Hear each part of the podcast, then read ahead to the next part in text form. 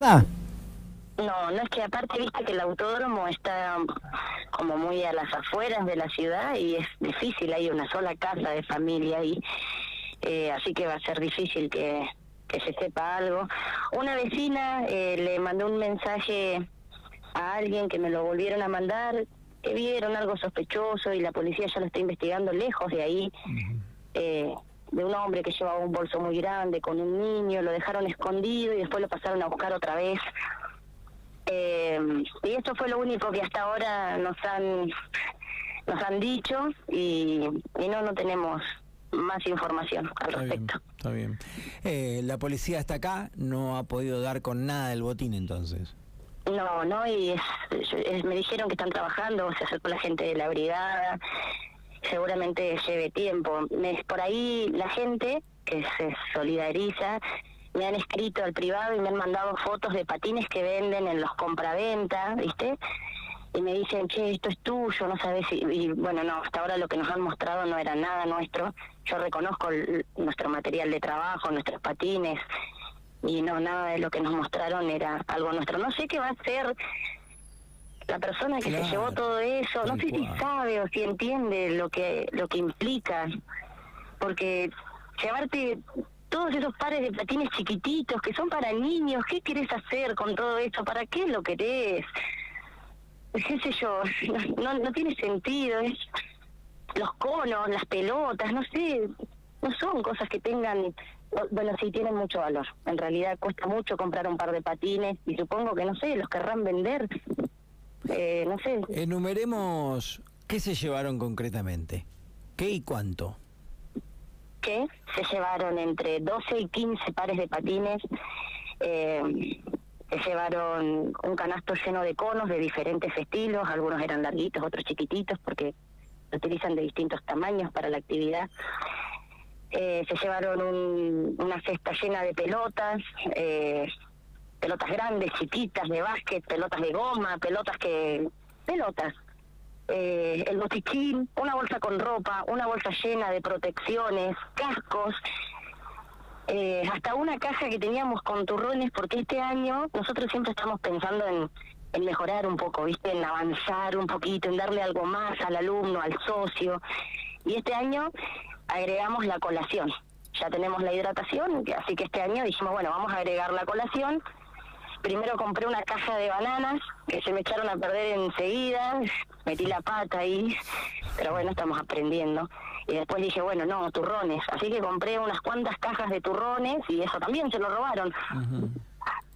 Ahora, eh, se llevaron un montón de cosas, o sea, no es fácil llevárselas, no es que voy No. y me las llevo en una, no sé, en, en- en bicicleta, en una motito, es complejo. No, es, es- es- eso fue un auto y eso Sí. fueron personas grandes porque la fuerza que tenés que tener para abrir la ventana, Seba, yo no sé si te mandé fotos, pero la abrieron como si fuera una lata de atún.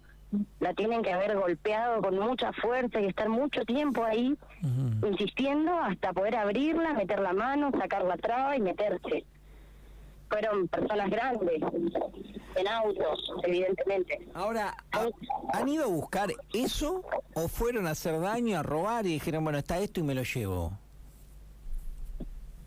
No sé, Claro. no es la primera vez que nos pasa a nosotros que nos roban, Seba. Eh, creo que ya te había contado. Una vez entraron, se robaron, en ese momento eran poquitos, los que teníamos eran tres o cuatro pares de patines. Y bueno, nosotros llegamos, vimos que estaba, que nos habían robado, nos pusimos tristes, pero empezamos a dar la clase y a trabajar.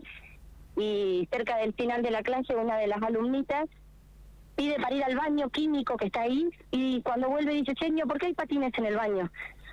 Y fuimos al baño rápido y estaban ahí los patines. Se ve que se asustaron, creo yo, en aquella ocasión y los dejaron escondidos en el baño. Qué bárbaro. Esa fue una de las veces. Otra vez nos rompieron el candado y no se llevaron nada. Y otra vez nos robaron una rampa que teníamos ahí en el autódromo. Que bueno, después apareció.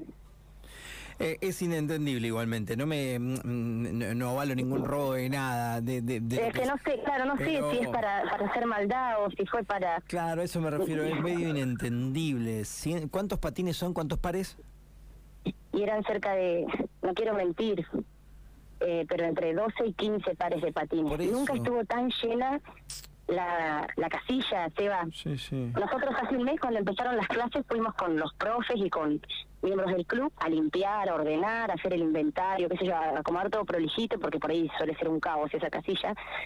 Y cuando terminó todo ordenadito, hicimos una estantería para poner los patines, nos dio tanta alegría que hasta hicimos un video, que al final yo después me olvidé y nunca lo subí, para mostrarle a los chicos cómo estaba de rebosante de materiales y de cosas que ellos donaron y, y nada, y ahora a empezar de nuevo.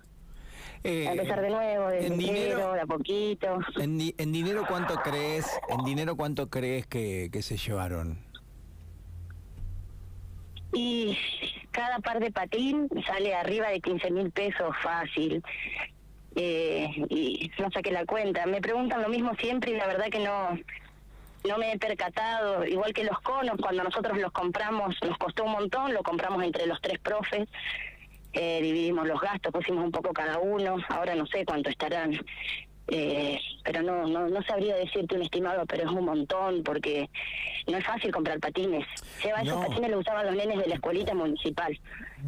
Los- ¿Entendés? Yo llevaba los patines para que los niños puedan patinar. Por eso duele, porque no era mío, porque no es mío, es, es del club. Lo dieron los chicos y era del club para el club. Yo solo lo administro, lo gestiono, pero lo que duele es eso. No, pero además, Eh, por eso, y es un montón de dinero, es un montón de dinero. Sí, sí, es, es, es mucho.